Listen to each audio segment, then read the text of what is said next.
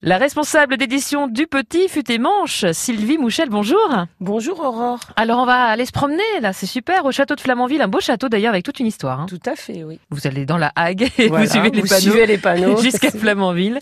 Et euh, c'est vrai que c'est euh, un endroit euh, très dépaysant si vous n'êtes pas de la région. On en prend plein les yeux. Un château du XVIIe siècle, hein, avec plein de petites promenades, des petits plans d'eau, des expositions suivant la saison. Et il y a tout un jardin de dahlias avec plus de 1000 espèces de dahlias. Et là, c'est vraiment superbe, quoi. À l'époque, euh, quand ça fleurit, c'est très beau. Alors euh, c'est un château à aller visiter, puis on peut pique-niquer, on peut aller se promener avec les enfants. euh, Voilà. prendre l'air euh, et c'est vrai qu'en plus euh, on peut euh, pourquoi pas profiter de visites guidées parfois pour euh, connaître l'histoire de ce château de Flamanville. C'est ça. Et puis après, aller euh, sur la côte euh, de Flamanville, euh, au bord de la mer.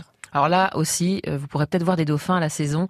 C'est Il y a des dauphins qui euh, qui se promènent mais si hein, je ne plaisante pas, il y a vraiment des dauphins au large pour pouvoir donc rêver un petit peu. Et puis alors juste une petite chose aussi devant le château de Flamanville, il suffit juste de traverser la route et là il y a une forêt où on peut aller se promener et pour la fraîche, c'est bien quand il fait chaud. Euh, Tout à fait. Pique-niquer et puis se balader en famille, les enfants en vélo, etc. Et ça c'est vraiment chouette. Oui, tout Donc, à fait. le château de Flamanville et les alentours. Donc, euh, c'était votre coup de cœur, Sylvie. Eh oui, Un beau le coup de château de cœur. Flamanville. Merci.